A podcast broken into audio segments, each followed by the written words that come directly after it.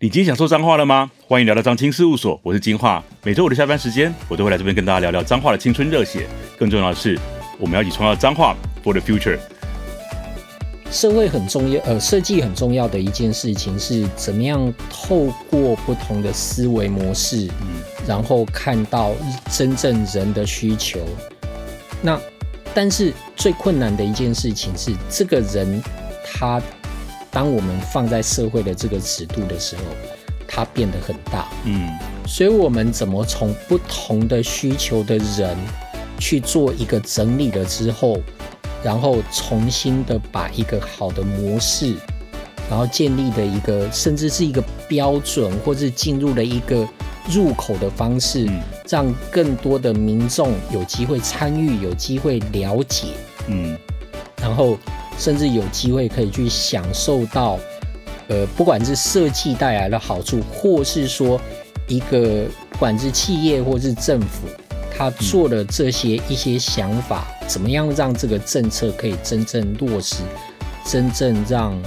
呃民众可以去享受到。嗯，就是随着这些时代的改变，其实他们也不断的在做改变，所以他们其实现在演变，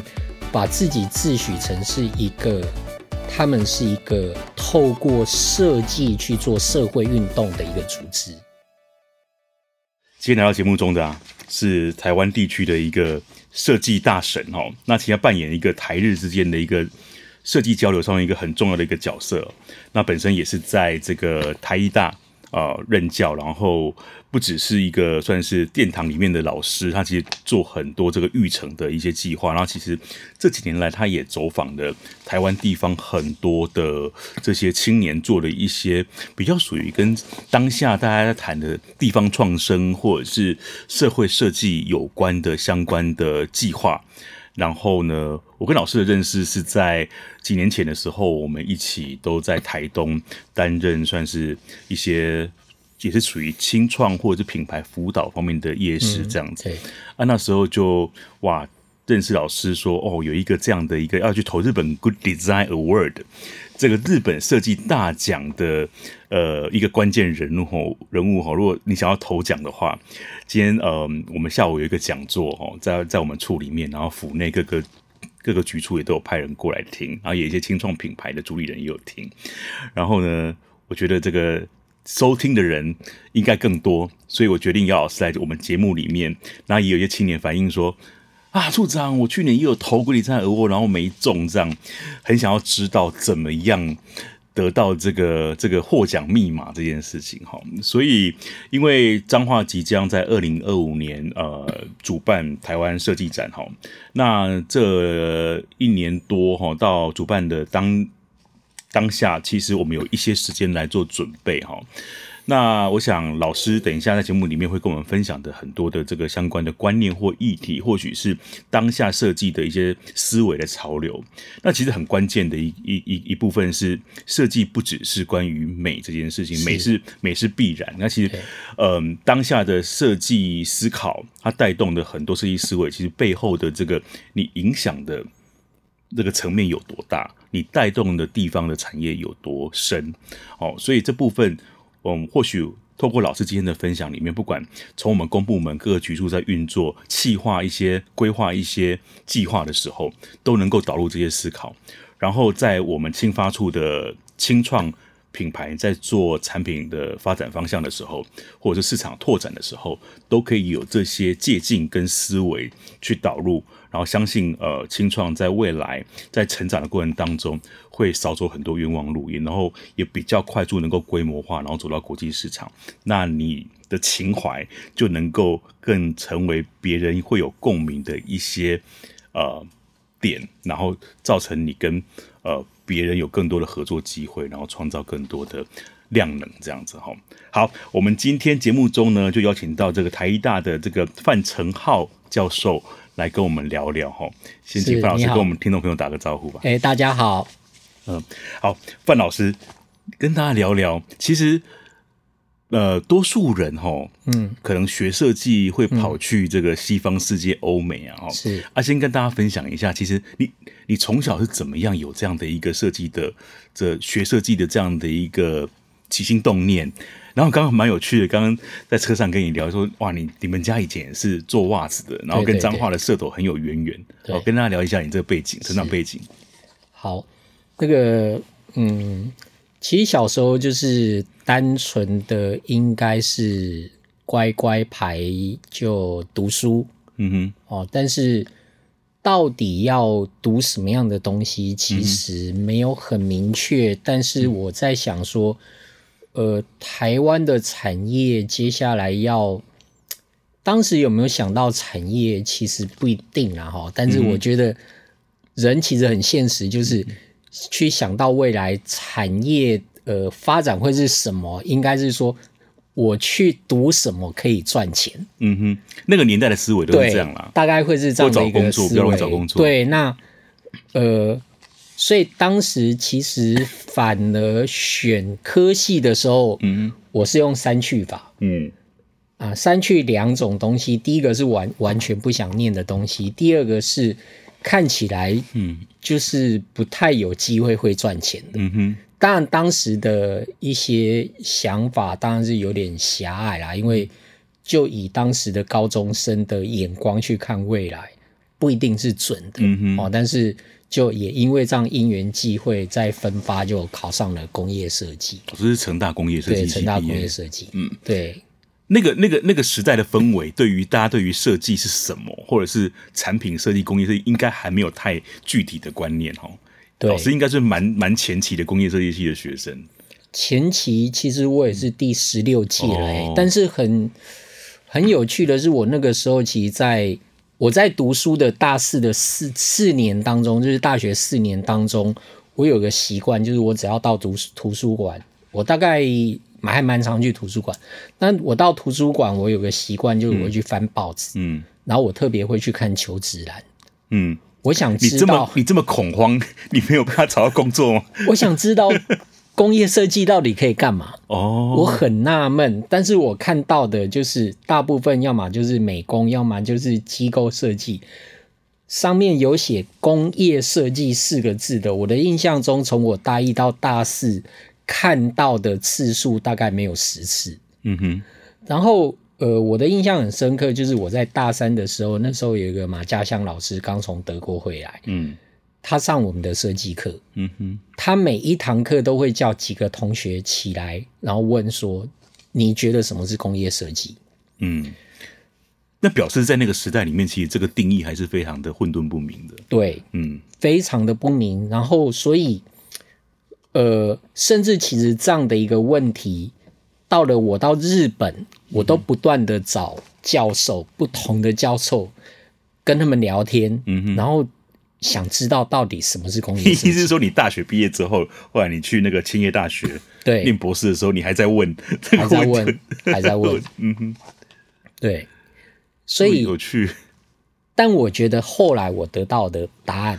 嗯哼，我得到的答案其实就是正好，因为我。我进我在青叶大学，我进到了那个研究所，那个研究室。我们那个研究室因为对外产学的合作很多很多，然后其中有一次，其实就是因为跟日本，呃，就是现在我们在办 Good Design Award 这个组织，嗯、它当时它叫做呃日本产业设计振兴会。嗯哼，那我们跟他们其实有一些交流。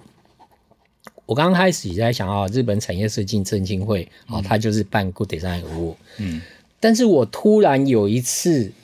我去去看他们的宣传物的时候，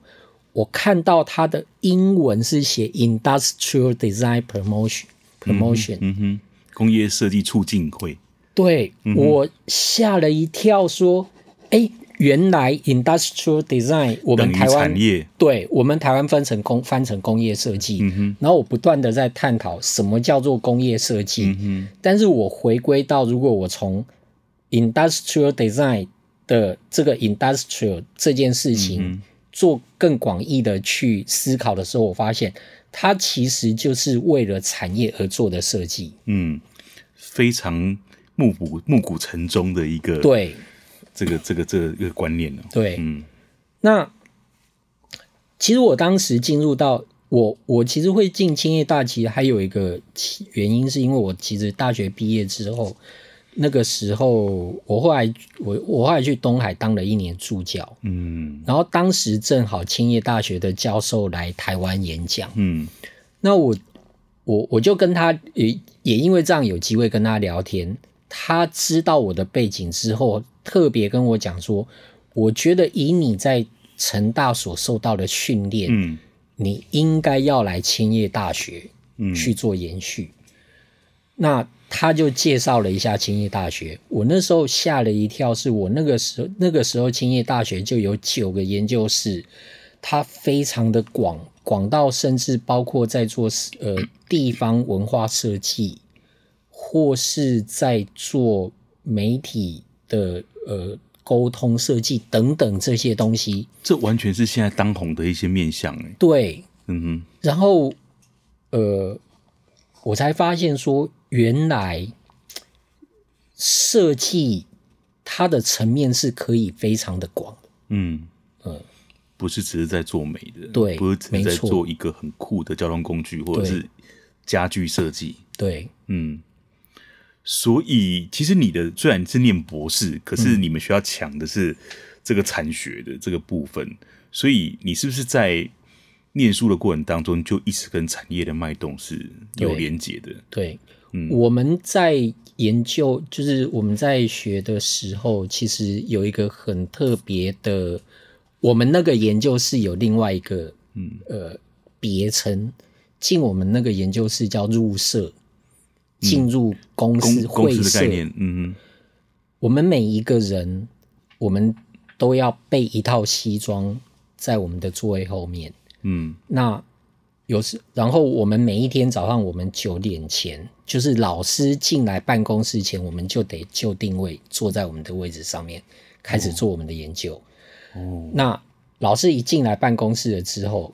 进研究室，他会整个研究室巡一次，看，诶，谁怎么没有来，发生了什么事？嗯，然后接下来他可能就会突然点名说，哎，你你你来换西装，然后其实就是跟着他出去去谈产学。哦，那谈完之后，基本上就是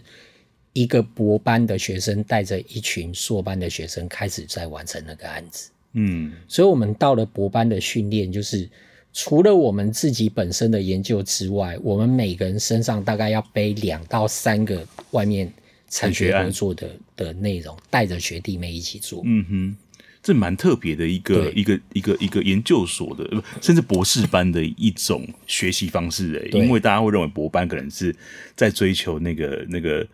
那个 knowledge gap，对，然后很在挖那个学术领域里面还没有被发现的事情。嗯、可是你们是很真实接轨。真实产业，甚至要让一些事情真的能够去实践出来的事情。对，对，所以这后来影响到你博班毕业之后，你在做的事情其实都不是单纯是一个学者的一个角色，是吧？对，因为我觉得其实尤其是设计跑得非常的快。嗯，如果我们只是单纯的在学校内部，你没有去跟外面去做接触。你不知道产业进步到哪里，嗯，比如说，其实我一开始我可能进进到学校，我前几年我还可以教材料跟制造，嗯，可是到后来其实你没有办法再教了，因为它实在跑得太快了。嗯哼，那这些事情 除了除了这个之外，其实有很多的思维，有很多的形态。如果没有去跟产业去做一些连接的话，其实会很快的就退步。嗯，那我我其实很常跟学生开玩笑说，嗯，你知道老师在干嘛吗？老师其实是在用自己以前学到的知识，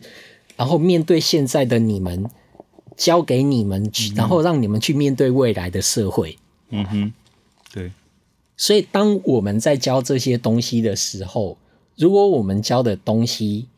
是已经脱离这个时代，嗯，那我们怎么让学生去面对他们的未来？嗯，这个其实就会变得很困难，嗯，所以我就会不断的，呃，就是提醒自己，尽可能的多，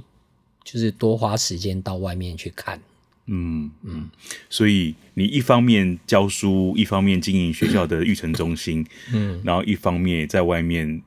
最重要的是你担任这个 Good Design Award，过去是主理人，对，然后现在是顾问，这样，对。那你也下午在我们处里面跟大家分享了很多精彩的得奖的，甚至是 Best 一百的这个、嗯、这个这个获奖案例，嗯，也跟大家聊聊，嗯，先破除一下大家认为。这个设计大奖的一些原本可能会认为是既有的观念，可是 Good Design 他想要带出什么样的一个观念？嗯，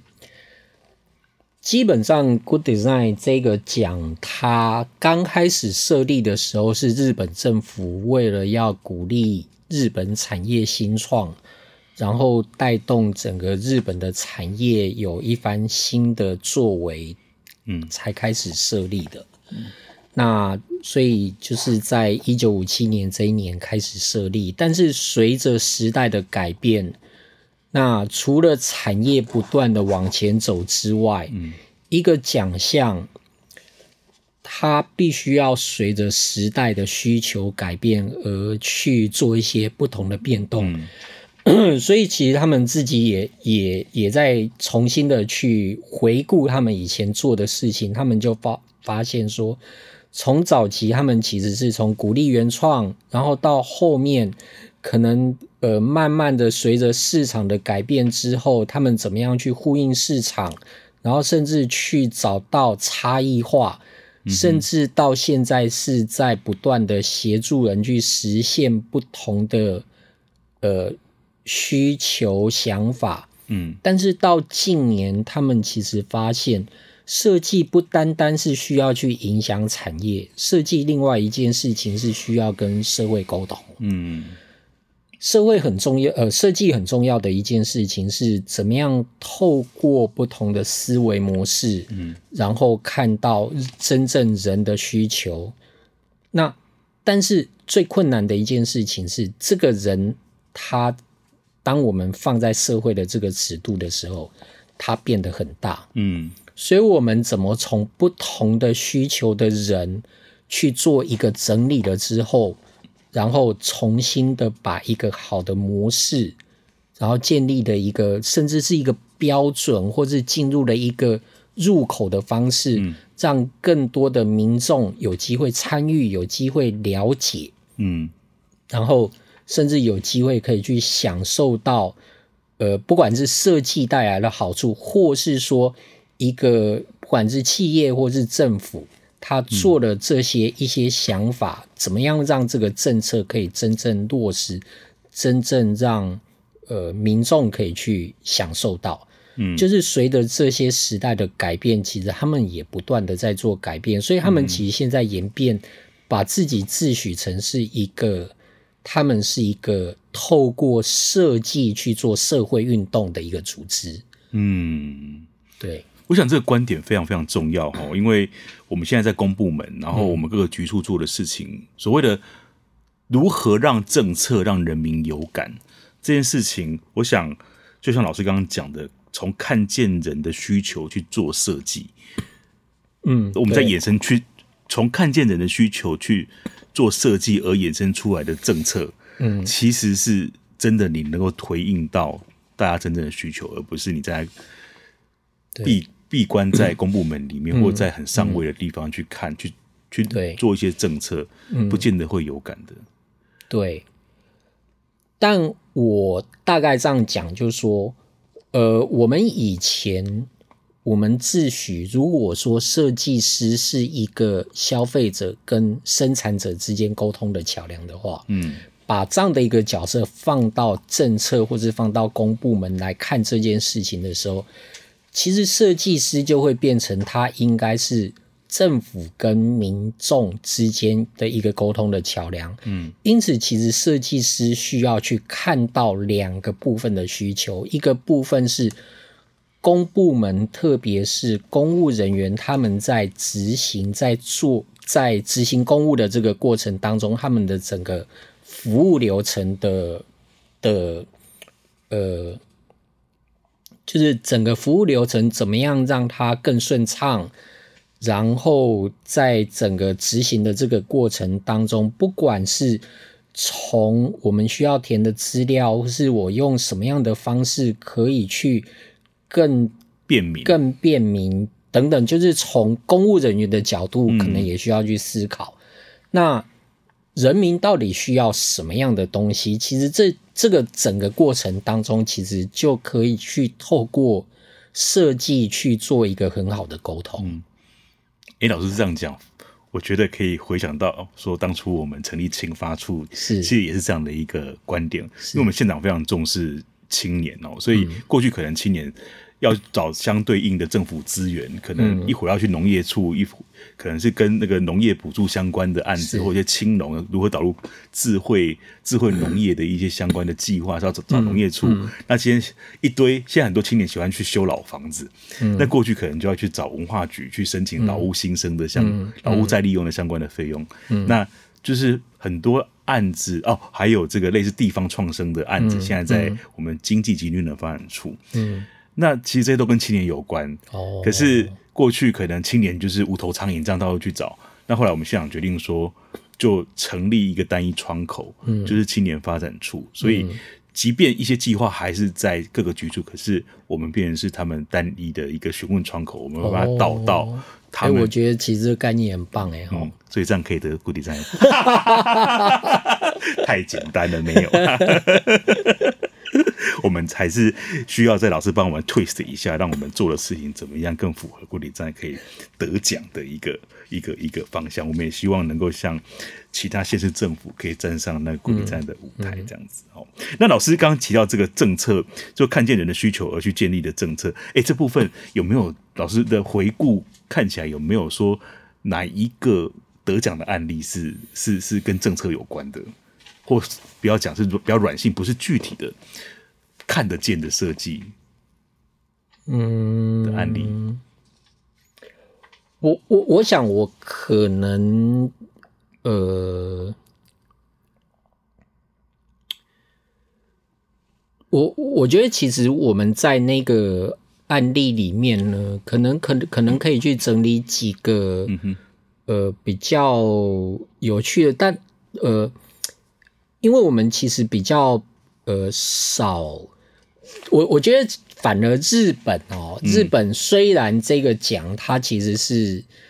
呃政府主办的，对，反而我觉得最近这几年有趣的是，反而台湾的地方政府，台湾政府对于这个奖项的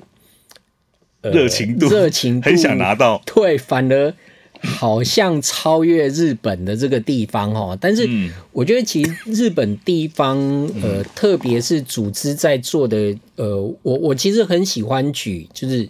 燕三条的这个案例，嗯嗯嗯。那因为燕三条这个案例，它不单纯是一个政府政府发动，它其实是比较像是一个。政府先发动了一个计划，但是政府发动完了计划之后的辅导单位后续发现，呃，好像它的成果是好的，但是没有办法后续转换成呃消费营运这一端，嗯，所以辅导单位反而去思考说，那有没有机会把这么好的成果怎么样去连接到市场？所以开始。后续又开始做了一做了一些事情哦。嗯、那燕三条这个计划，其实当初他们原本是做了一些产业辅导，嗯，就是透过政府的一些经费在做产业辅导。但是这些产业辅导，其实他们呃，因为燕三条这个地方原本它就是一个金属加工非常强的一个一个区域，嗯。那特别是当时就是贾伯斯他在做苹果电脑的时候的初期，嗯，他要去找那种金属加工的时候，其实初期是找到燕三条的，嗯，所以也让日日本政府发现说，哎，原来燕燕三条的这个技术是、嗯、是值得让他们持续的再去发展下去，嗯、所以其实就就导入了一些呃辅导的一些资源，嗯。那这些企业其实当他们开始被辅导之后，其实也透过了设计，开始把他们的呃去先去盘点他们的一些技术，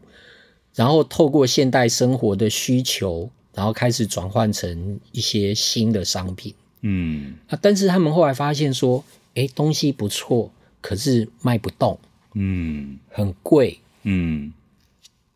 那基本上，当我们遇到呃东西出来很贵，当当然就只有两条路嘛，一个就是想办法在 cost down 啊，但是另外一种是，我怎么让消费者知道为什么它要这么贵？嗯，那那个价值的被看见，这就很重要。嗯，所以他们就开始做了开放工厂这件事情，把工厂打开。对，嗯，那开放工厂，把工厂打开，让技术人员跟消费者做呃做一些交流。那这个过程当中，其实就让首先其实让消费者产生感动，他们就说哦。原来这件事情不是我们想象中这么简单的，嗯、所以难怪要这么贵。嗯，哦，所以在那个消费的的认知，就是价值认知上面，其实慢慢被提升。嗯、而另外一件事情，这也很重要，就是当这些技术人员他们开始跟消费者有一些交流之后，他们也发现哦，原来我我。我有这么好的技术，嗯，也对自己开始产生自信，嗯、对，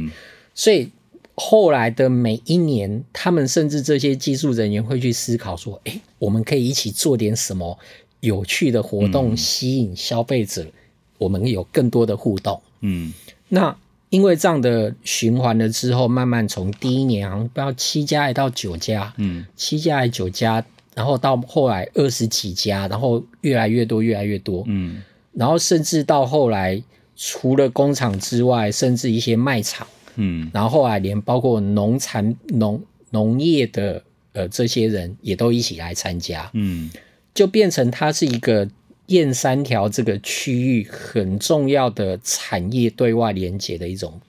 种模式。嗯，那。这里面的人，他们也开始习惯跟外面的消费者去做沟通。嗯，那所以这样子做了十年，就带动了非常多的产业。他们呃，除了第一代的这些产品开发之外，他们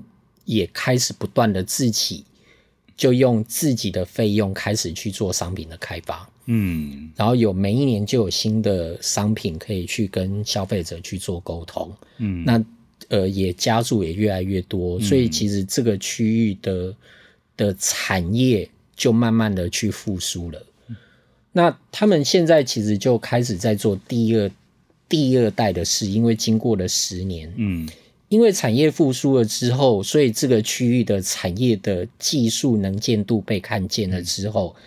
那有越来越多人就会进来这个地方，在找技术的发展，或是比如说我可能呃我在做一个品牌，我在做一个产品，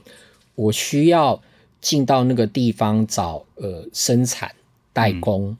那所以他们其实就开始去在一个场域建构一个新的场域，然后开始去做这个外来需求跟内部供应的一个媒合的。场所，嗯哼，那另外也因为这样子，所以他们也觉得，呃，他们需要更多的年轻人，不管是回到这个地方，还是重新进入到这个地方，嗯，所以他们也开始去思考新创的可能性，嗯，那所以在这个地方，当然有两种，一种是介绍，呃，年轻人回来这个地方，那介绍他们到这些企业去就业，嗯、或是另外一种是。年轻人他们直接在这个呃，就是新创的这些场域开始去做他们自己新创事业，然后去连接当地的这些技术，嗯，去开发他们自己本身的一个新的呃商业模式，嗯，对，就开始越来越有趣了。嗯，没想到从一开始是一个商品本身太贵，对，是老师刚刚讲的，就是说那个。一支指甲剪要卖两万七日币的一个东西，所以他们可以思考 cost down，嗯，然后另外一个方式是也可以去思考如何去跟大家说明这个价值是从何而来，对，而因为这样的一个思维的一个方向，嗯，开始去开启工厂，对，然后建立工厂本身制造者，因为当你要被看见的时候，我想就跟你以前在研究所要穿西装一样。对。可那些技术人员、工厂里面的作业员开始要重视自己的仪态，嗯，然后对自己更加尊重。对。然后衍生了，甚至让青年回流，嗯，然后去开发更多产品。我想这个观念对于我们彰化非常非常重要，因为我们彰化有太多。隐形冠军，对啊，对啊，对，太多这个制造业了。嗯，那过去可能都是嗯在帮人家做代工。嗯，那这几年来，不过在我们地方也有很多青年返乡，尤其这两三年来，我们观察到，可能因为疫情，然后可能这些青年过去都在外面，呃，甚至在海外工作，然后开始返乡，愿意承担，终于回来愿意接家业，可是他又不甘心说，就是回来只是做老爸，呃。嗯。这个这个 routine 在做的事情。是，然后开始想要变出一些东西，就包含这个周末即将要发生的这个我们的、嗯嗯、呃，在社头彰化社头那边也有那个呃一对夫妻阿豪跟他的太太子婷，嗯、他们两个都是台艺大毕业的一个舞蹈系、哦、一个美术系的，那回来家乡先开了咖啡馆，嗯，可他们就是面对每年彰化都会举办的这个织袜芭乐节，嗯，觉得说。那个，我们不希望让大家认识社头的织袜，只能是那个三双一百的这一种的，所以他导入了他的很多设计思维，嗯，艺术的这个观念，去举办了松狮三日节，是等于是说，在一个同样的一个日子里面，在这个城市里面的两个角落，一个是这类似大型的活动，另外他们慢慢去用这个小型的，可是很有质感，甚至用。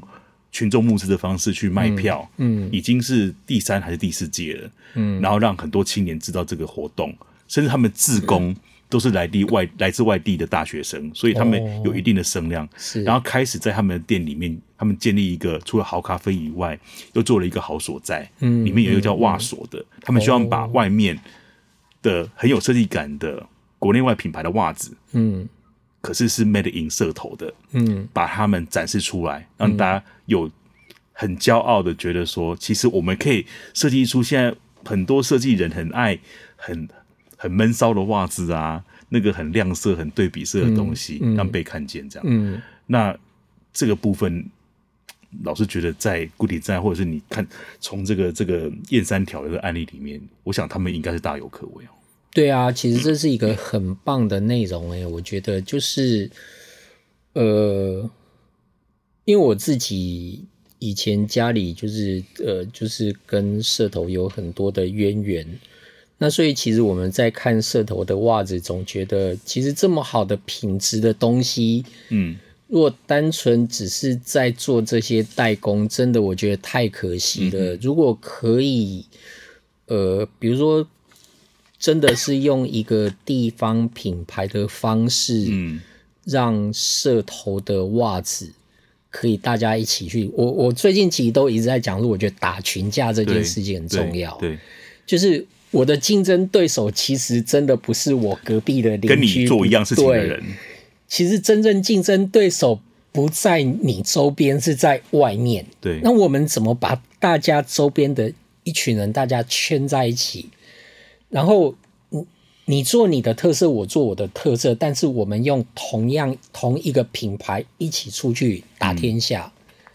嗯、让大家可以去看到这么大的一个好的东西。嗯，我觉得那是一个真的是特别未来台湾很多地方可以试着去做的一个模式。嗯嗯，很期待，因为接下来设计研究院的 T 二二计划也导入我们的。彰化，嗯，所以也会带动一些社头上面的这些产业的一些连接，这样，嗯，很期待会真的有一些，因为毕竟年轻人已经回来尝试做一些有趣的事情，嗯，然后透过这一些计划，希望能够让它滚动的更快，这样子，嗯，好，嗯，那老师，我们接下来来聊聊这个，嗯，你在讲座里面分享到那个台东慢食节，是，我想这个这个活动其实是我常常都会呃耳闻，我自己是没有参加过，是，那这个。这个慢食节一个节地方的一个节庆活动，也是竟然得到 Good Design Award，也是 Best 一百嘛金奖。金奖金奖。金奖。我想，呃，常常我们地方办活动，偶尔会大家会认为说办活动等于烟火，其实大家都有这方面的形式。嗯，嗯，可是对我而言，我认为办活动也是让大家看见一种生活方式的可能。如果它是一种生活方式的提案的话，嗯，它就不会只是一个烟火，嗯，那也不会只是瞬间把一堆人导来，然后走了之后没有留下任何可以继续呃发酵的东西。嗯，那从我们从台东慢食节这样的一个案例来讨论说，其实也是真的，因为很多呃返乡青年，嗯，他们憧憬着回乡之后。自己的家乡也能够发生他们在外面体验过那些活动，不管是什么，诶、欸，这个高雄的这个这个这个是算什么？呃，什么那个那个那个那个音乐节啊？嗯嗯，嗯，然后或者是或者是这些很多的这些呃艺术季哦，嗯，那或是音乐季这部分，其实，嗯，如果你单纯只是想把外面的你体验过的东西带回来家乡，那其实。不见得能够像是台东慢食节，它变成一个地域品牌这件事情，嗯，甚至是连公部门都想要跟他合作。所以，老师来聊聊这一块，你觉得我们我们这部分在你看到了彰化的青年做的这些艺术季的活动，其实也真的不少哦。那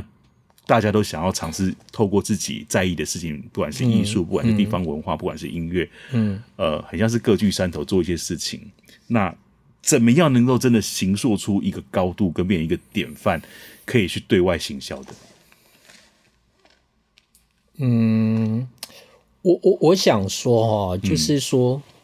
其实我觉得现在的现在这个时代要去塑造典范，反而不容易。嗯，哦，但是，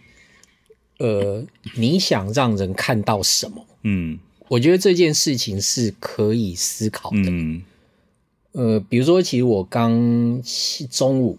中午就去喝个咖啡，然后跟那两位主理人聊天，嗯，然后他说他们在做那个走跳艺术节，对，他们做了两届了。那我听完他们的东西了之后，我其实觉得还蛮有趣。然后，但是他们就说，他们也在思，呃，他们在思考的是。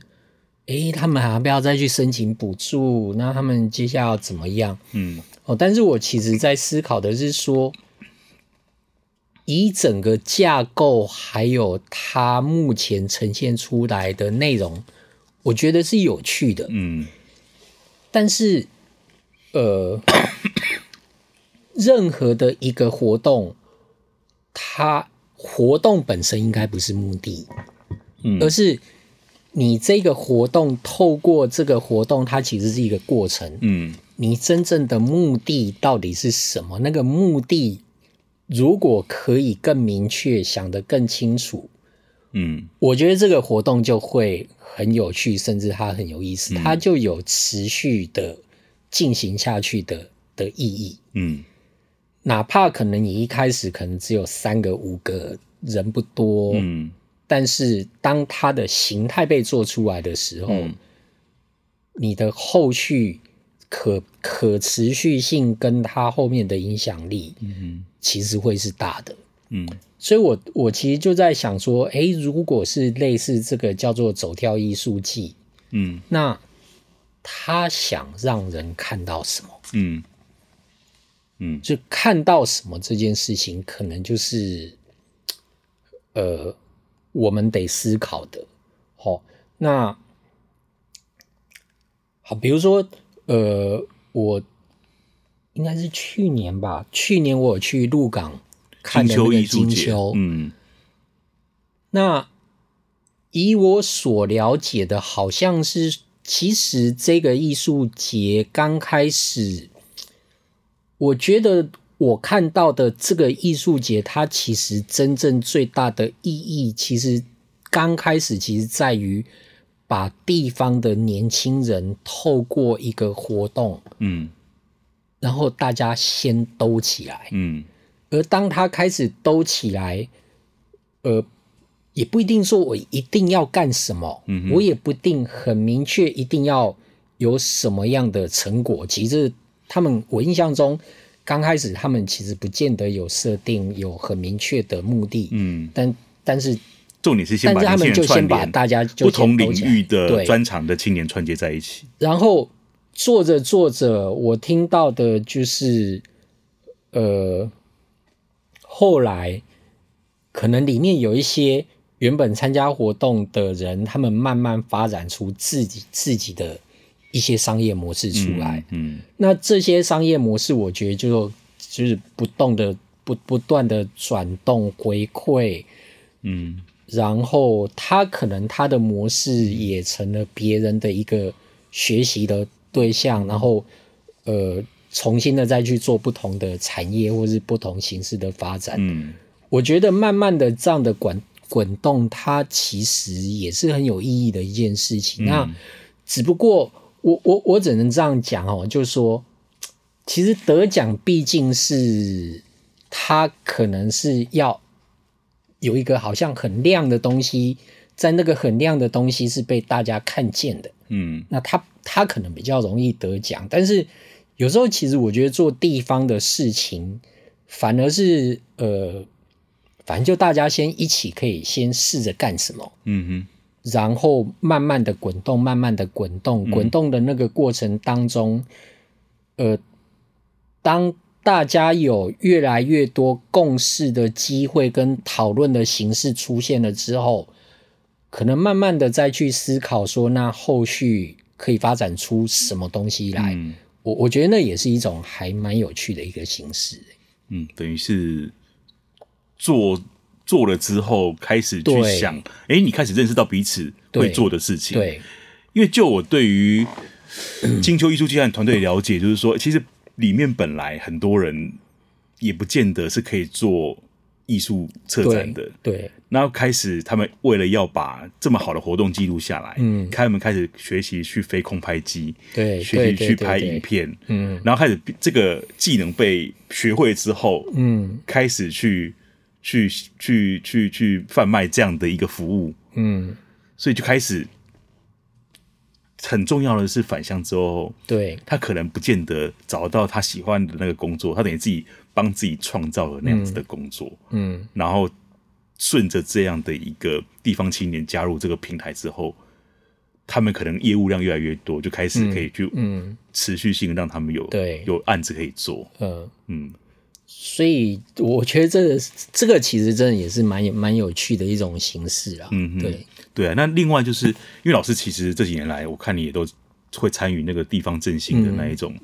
大会啊，每年大概第第几届了哈。第三、第四、第四，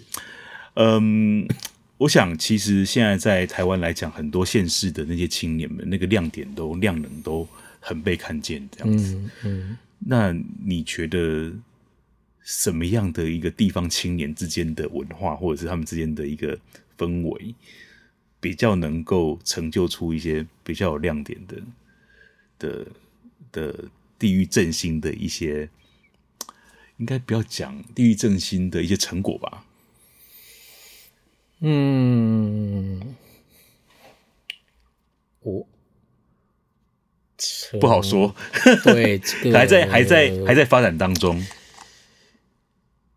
我我觉得，其实当青年愿意回到自己的家乡，或者青年愿意投入到一个地方了之后。嗯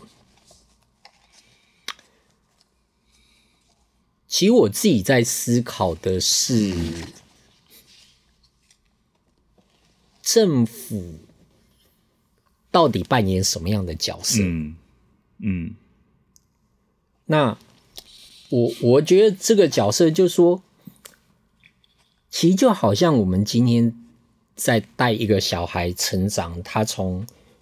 呃就是婴儿这样不断的成长、成长、成长的那个过程当中。我到底要出手到什么样的程度？对啊，总不能是无止境喂他哈。对这件事情，其实一直是，就是，即便身为父母也，也也都会去思考说，哎、欸，我今天要不要还去载他？嗯，还是让他自己就训练他自己回来？就是明明其实你，比比如说，其实我不在的时候，我出差的时候，嗯。其实我们家小孩都有办法自己坐公车回家的、啊嗯。可是你回家，他就要你载他吗？对，就是也我我觉得那个其实是一样的，嗯、就是说，呃，第一个是青年，我们有没有必要不断的去鼓动青年说你就回来吧？嗯，还是他是不是应该在呃？大都市里面，或是在在大企业里面，在就是应该是不是有需要先历练、学习一些技能、技能历练出一些什么样的东西了之后，嗯、接下来他带着他的能力，嗯，然后当他回到这个地方，嗯，那另外一个部分就是当他回来了之后，我到底要帮助他到什么样的程度？嗯，我我觉得。我只能这样讲，就是我觉得这都是大家在摸索。我，我想，我想，老师大概言下之意，可能跟我的一些观察蛮接近的。嗯，就是因为现在所谓的地方创生这个领域的一个一个计划的支持，所以真的是很多、嗯、很多资源是可以给这些青年的。对。那可是这些青年，他到底有这些补助之后，他练就了他自己有多少的？继续走下去的这样的一个一个赚钱的一个永续的经营的方式，嗯，这件事情到目前为止，我其实都打个问号的。那那其实也也观察到一个趋势，就是说很奇怪，明明很多在外面原本就像老师刚刚讲的，很多青年在外面其实应该在外面先有一些学一些技能，或者是在外面的企业里面历练过之后回来，可是就像在外面是工程师的，回来开始进入。地方创生类型的工作的时候，嗯，他开始又开始变成那一种现在的流行，变成是很像回到第一级产业的哦，那一种，种田，嗯，嗯我们来农做农作物，嗯，然后推一些农产品，可能加工物，嗯，嗯，嗯。对对对。可这件事情是是否它可能那个那个地方创生的那个情怀的驱动力已经。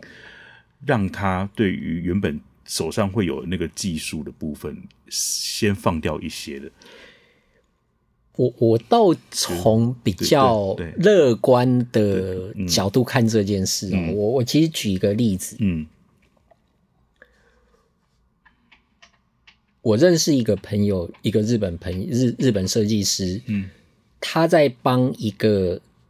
日本的企业。在做葡萄酒，嗯，的整个品牌规划，嗯，那这个原本的这个业这个业主，他原本其实是在做资讯产业的，嗯哼，是在做半导体，对，然后但是他的半导体的工厂是在静冈，然后它的周边全部都是葡萄园，嗯，然后有葡萄，就是有一些葡萄酒酒厂，嗯。但他做着做着之后，他这个这个老板就觉得说，因为以前在做半导体那个毛利很高，嗯，可是不断的都被要求 cost down，cost down，嗯，所以他其实把他的厂其实慢慢都移到东南亚去，嗯，他留了这一间了之后，他就在想，其实如果以在日本在做半导体，那个竞争力实在是很低，那他的周边其实都在做葡萄园。然后在做葡萄酒，那他就想说，我要不要来做一下葡萄酒？嗯，结果结果他就找了这个，我就是找我朋友聊。嗯、那当然聊了几次之后呢，嗯、那个老板真的是下定决心，就把他的整个厂房清空了，嗯、然后开始甚至开始做小规模的葡萄酒的试生产。嗯。他的试生产的那个试生产的机器，嗯，是他他先研究了一下葡萄酒的整个酿造的过程，嗯，然后的一些发酵啊等等这些所有的这些原理了之后，嗯，他自己开始去设计整个葡萄酒的产线，嗯，跟。所需要的所有的设备，嗯哼，自己设计，嗯哼，因为他后来发现说，以他以前在做那个就是半导体的那个整个流程跟那个整整个控管，嗯，以那个精密度，嗯，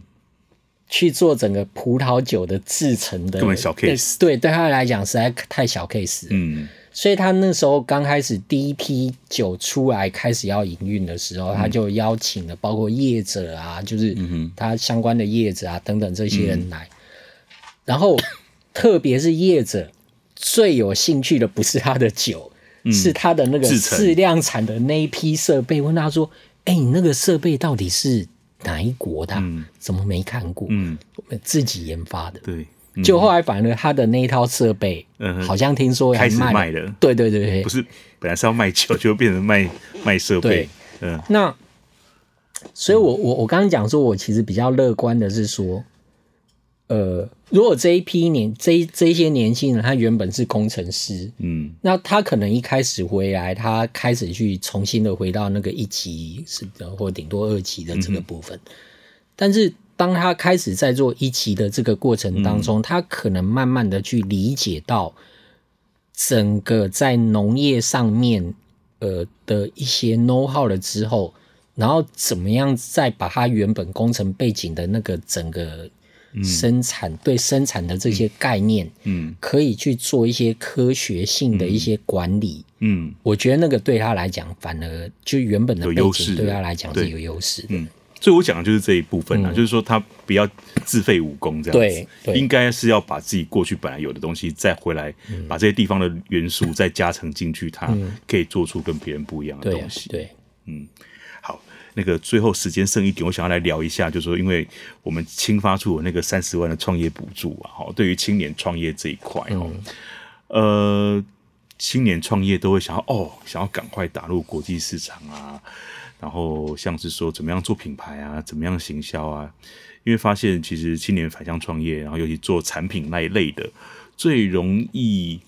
哦，花了一堆时间，因为我们给他钱也没有很多，可是就是把时间都花在做产品这一块上面，然后最后后续的这个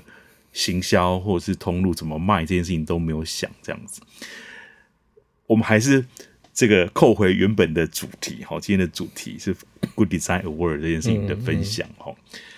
老师觉得说，如果你去。试着去理解 Good Design 这个 award 这样的背后的理念，对于未来拓展海外市场，如果我们清创去试着去检视用 Good Design 的标准来检视自己的东西的时候，有没有机会更有机会走到海外市场？嗯，我我我觉得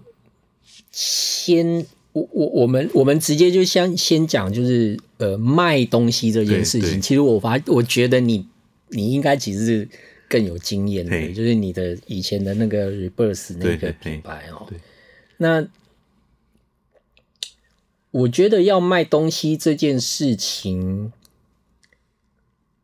反而它的它的方向，就是它的流程，应该要重新被顺过。嗯哼，我所谓重新被顺过，就是说。我们在做商品开发的那个过程当中，嗯，是东西得东西先出来吗？嗯，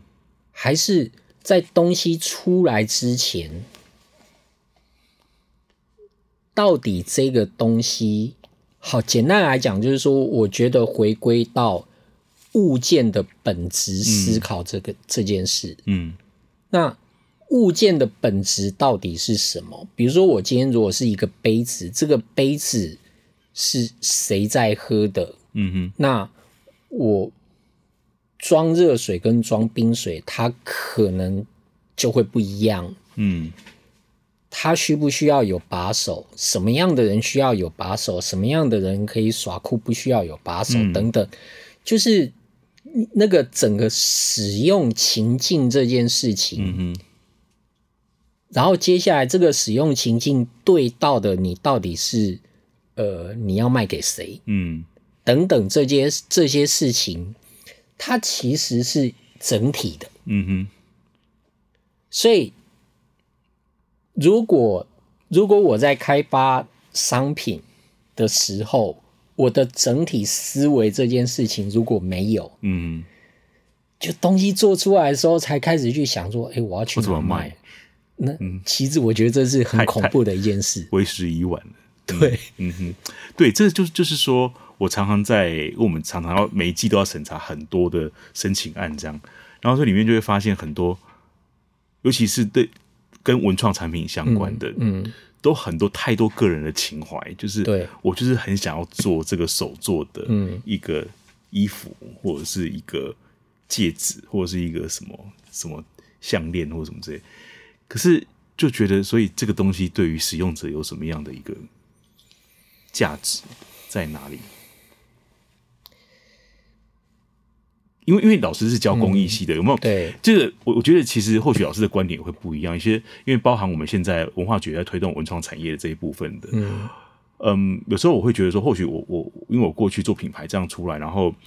呃又新发出对于希望很期待青年赶快规模化，嗯，可是或许工艺类的东西不太是这样想事情的，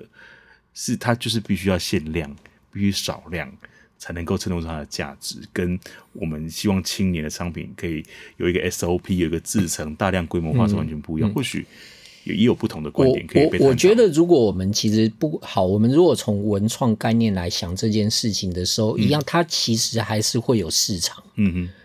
那我最简单在谈文创商品的市场，就是你还是得去界定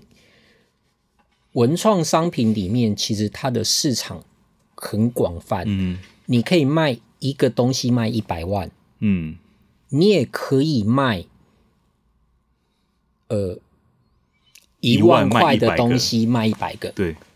而你也可以卖一百块，你卖一万个，嗯哼，它的产值一样是一百万，对，你得先界定你